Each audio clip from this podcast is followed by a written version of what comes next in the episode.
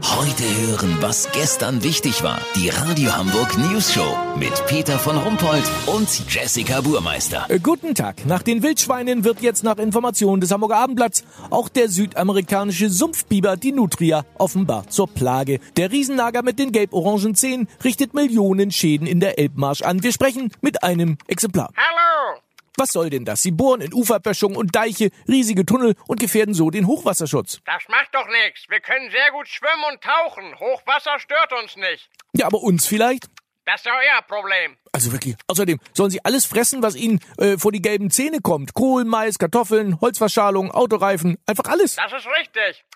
Hm, lecker. Was fressen sie denn jetzt schon wieder? Die Jäger haben mich in so einer Drahtfalle gefangen. Der Draht ist wirklich lecker. Ausgezeichnet.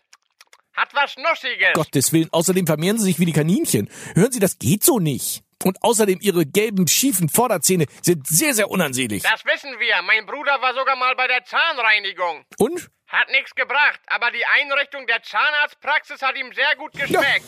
Ah, An den Viechern beißen sich die Deichschützer wohl noch länger die Zähne aus. Kurznachrichten mit Jessica Buchmeister. Peinlich, jede dritte Lebensmittelkontrolle fällt wegen Personalmangel aus. Die meisten Kontrolleure haben Magen-Darm. Natur, komplett barrierefreier Zugang für Fische von Elbe bis Alster geplant. Was soll das denn? Ich habe noch kein Aal an Krücken gehen sehen. Rheinweg, Kita-Erzieherin gefeuert, weil sie den Kids immer wieder mit Fresse halten oder ich knall euch ab, ihr Spackos gedroht hatte. Ja, Spackos geht ja auch gar nicht. Das Wetter. Das Wetter wurde Ihnen präsentiert von Nutrident Zahnpasta. Für strahlend gelbe Zähne. Ja, das war's von uns. Wir hören uns Montag wieder. Schönes Wochenende. Bleiben Sie doof. Wir sind es schon.